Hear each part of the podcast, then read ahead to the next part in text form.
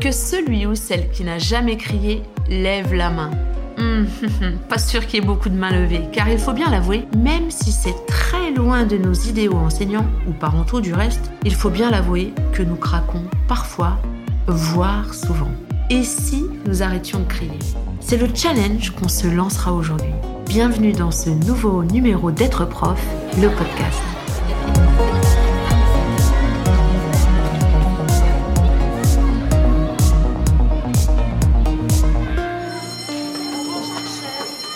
Commence par un aveu. Je ne peux décemment dire que je n'ai jamais crié. Hélas. Hélas, car cet usage ne correspond en aucun point à ce que je souhaiterais être en tant qu'enseignante. Pour prendre conscience de ce que cela générait chez mes élèves, je n'ai qu'à me souvenir des cris de collet que j'ai pu entendre à travers les murs. Je vous mets en situation, imaginez. Vous avez sûrement vécu la même expérience. La classe est calme, au travail, et un cri s'élève de l'autre côté de la paroi, laissant glacer l'ensemble de la classe. Pas facile d'être la spectatrice fortuite de cet éclat de voix. Pourtant, cela m'a permis très clairement de prendre conscience de mes propres éclats de voix et de ce que cela engendrait dans ma dynamique de classe. Perdre le contrôle n'est un moment de fierté pour personne, mais changer de posture est possible. Voyons comment. Pour commencer, nous devons comprendre pourquoi nous devons arrêter de crier. Car vous aurez plus de chances de vous débarrasser de cette habitude de crier si vous avez une bonne compréhension des raisons pour lesquelles cette habitude est vraiment inefficace pour résoudre les problèmes de discipline en classe. Première raison, c'est un modèle tout sauf positif. Même si nous n'accomplissons qu'une seule chose dans notre journée, le moins que nous puissions faire est de donner à voir à nos élèves un niveau respectable de maîtrise de soi. Une partie de notre travail consiste à apprendre à nos élèves comment gérer la colère, le stress et les conflits d'une manière saine et productive. On ne peut pas seulement leur dire, nous devons leur montrer. Et crier, ce n'est certainement pas faire preuve d'une gestion positive de nos émotions, aussi négatives soient-elles. Deuxième raison, les cris habituent les élèves à ne pas tenir compte de notre voix habituelle. Lorsque pour faire face à des situations difficiles, vous criez, les élèves finissent par ignorer vos autres niveaux de voix. Quand vous criez, vous habituez vos élèves à écouter seulement quand vous élevez la voix. En d'autres termes, ils apprennent que si vous ne criez pas, vous ne devez pas vraiment vouloir un changement. Crier engendre plus de cris et vous voulez engager dans un cercle vicieux sans fin. Troisième raison, les cris déresponsabilisent les élèves. Une étude australienne a révélé que lorsque les élèves ont des enseignants qui ont une gestion du comportement coercitive et agressive, ils déclarent se sentir moins responsables dans cette classe. C'est logique, parce que les élèves agissent alors plus par soumission et par peur, et ainsi se désintéressent de ce qui se passe dans la classe. Donc si vous croyez que cela fait partie de votre travail d'élever des humains mûrs et responsables du bien commun, sachez que leur crier dessus ne fera que ralentir ce, ce processus. Continuons avec une quatrième raison. Les élèves sont moins susceptibles de vous respecter lorsque vous criez.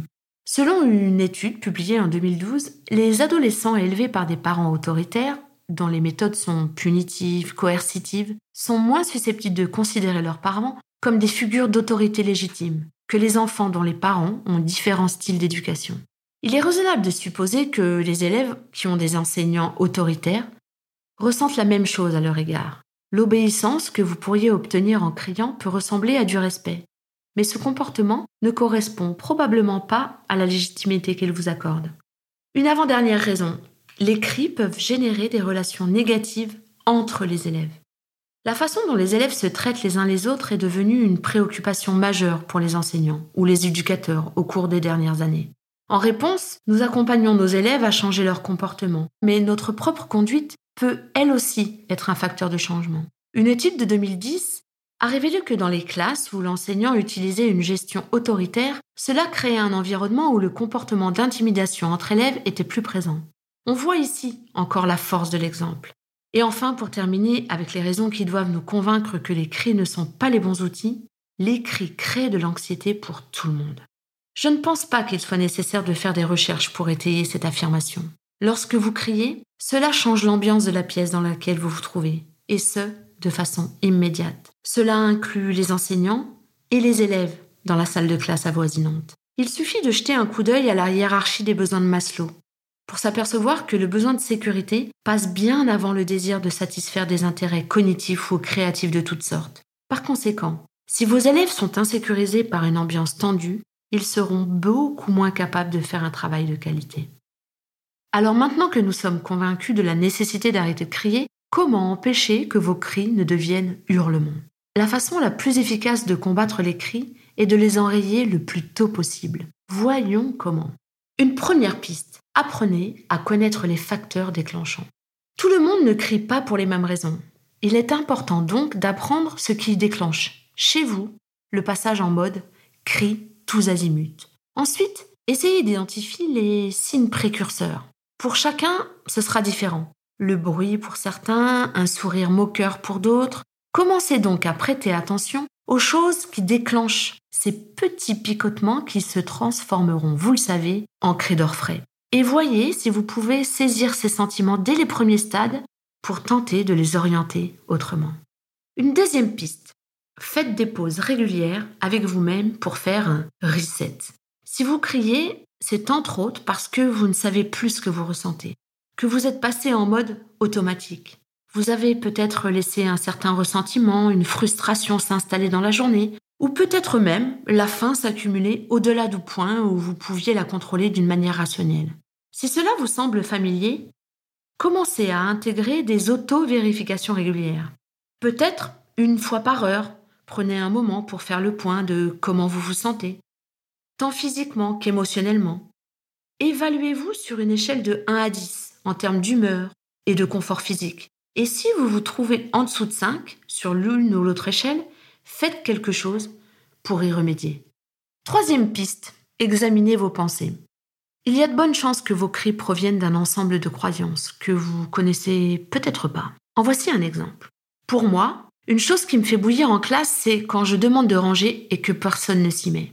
Si je regarde attentivement mes pensées dans ces moments-là, hmm, je vois quelque chose du style ils ne me respectent pas. Ils continuent à faire ce qu'ils font comme s'ils ne m'entendaient pas. Ils ne me prennent pas au sérieux. Alors, euh, bah, je vais leur montrer. Et me voilà embarqué sur une pente bien glissante. Il est possible à ce stade de contrôler notre colère en donnant un grand coup d'arrêt à notre cerveau et en lui imposant une autre pensée. Autrement dit, cela signifie que vous devez changer votre façon de penser dès que vous voyez apparaître ces pensées parasites. Lorsque vous êtes en colère, votre pensée peut devenir très exagérée et dramatique. Essayez alors de remplacer ces pensées par des pensées plus rationnelles. Par exemple, au lieu de vous dire c'est insupportable, je ne peux rien faire, dites-vous ok, c'est frustrant et c'est compréhensible que je sois contrarié, mais ce n'est pas la fin du monde. Et se fâcher ne va rien y faire de toute façon. Un petit point de vigilance ici. Ce n'est pas une baguette magique. Cela demande beaucoup d'entraînement pour identifier ces pensées, réussir à appuyer sur le bouton stop et remplacer les pensées parasites par une pensée plus acceptable. Mais c'est possible. Une quatrième piste, veillez à ne pas faire trop de choses en même temps. Prenez un exemple. Vos élèves travaillent tranquillement, vous choisissez de profiter de ce temps pour entrer quelques notes sur Pronote pour avancer. Hélas, le serveur plante et vous vous rendez compte que les 10 notes que vous venez de rentrer n'ont pas été prises en compte. C'est ce moment que choisit Bastien, assis au fond de la classe, pour embêter sa voisine, vous demandant d'intervenir. Nul doute que vous ne saurez pas intervenir calmement, posément, comme le demanderait la situation. Parce que parasité par ce qui vient de se passer pour vous. Conclusion, choisissez vos doubles tâches pour que si vous devez les interrompre, cela ne déclenche pas de frustration ou d'émotions négatives. Voilà pour les pistes. Et si malgré tout les crises déclenchent? Si vous avez fait tout ce que vous pouviez pour éviter que les crimes se manifestent et qu'ils se manifestent quand même, hmm, voici quelques plans d'urgence. Premier plan d'urgence, rapprochez-vous. Quand les enfants commencent à monter en puissance, au lieu de crier de l'autre côté de la classe pour les calmer, rapprochez-vous. Quand les enfants commencent à se disputer au lieu de crier pour vous faire entendre, rapprochez-vous.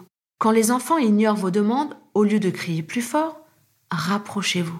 Donc une façon d'éviter de crier, c'est de se déplacer physiquement jusqu'à l'endroit où les enfants se trouvent. Non seulement cette proximité attirera leur attention, mais elle rendra les cris inutiles. Deuxième plan d'urgence, au lieu de parler fort, optez pour le calme et la concision. Lorsque vous avez envie de crier, faites un effort conscient pour faire un 180 degrés. Parlez doucement, presque à voix basse.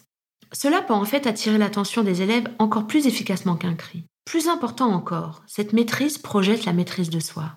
Et pour compléter ce conseil, utilisez le moins de mots possible. Plutôt que de partir dans une longue diatribe, limitez vos paroles, car il faut bien l'avouer, quand on perd le contrôle, on est capable de bien longs discours qui, vus de l'extérieur, semblent bien inutiles, voire carrément hors propos. Troisième plan d'urgence, trouvez un geste de remplacement. Par exemple, utilisez un compte à rebours, des signes de la main pour recentrer l'attention des élèves. Vous pouvez aussi vous retourner et écrire un message à la classe sur le tableau. Prenez un carnet de notes et commencez à écrire. Répétez un mantra dans votre tête, comptez jusqu'à 10. Peu importe. Si vous avez pris l'engagement de ne pas crier, vous trouverez le truc qui vous convient. C'est plus facile à dire qu'à faire, mais il s'agit ici de montrer un autre chemin à votre cerveau, et ça demande du temps et de l'engagement. Dernier plan d'urgence, et pas des moindres, faites semblant d'être filmé. Si rien d'autre ne marche et que vous avez l'impression que le cri vous démange, faites semblant, imaginez que vous êtes filmé pour une émission de télé-réalité.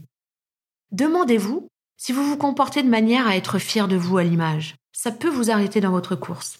À tester. Normalement, à ce stade, vous êtes paré pour passer à l'action. Alors, pour finir, suivez vos progrès. Le succès de l'abandon de toute habitude peut être renforcé si vous suivez vos progrès. Fixez-vous des objectifs qui dépendront bien sûr de votre point de départ. Si vous êtes un gros crieur, genre une crise par heure, ou même carrément plus, fixez-vous une crise max par heure ou par demi-journée, puis diminuez encore quand vous vous sentez prêt.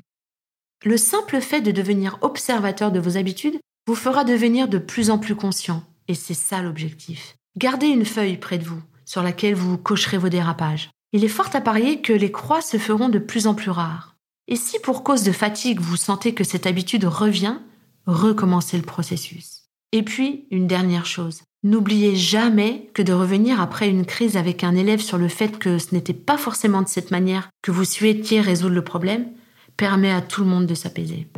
Bonne exploration et bon courage. Et n'hésitez pas à nous faire part de vos commentaires et retours d'expérience. Et à bientôt pour un prochain Être Prof le podcast.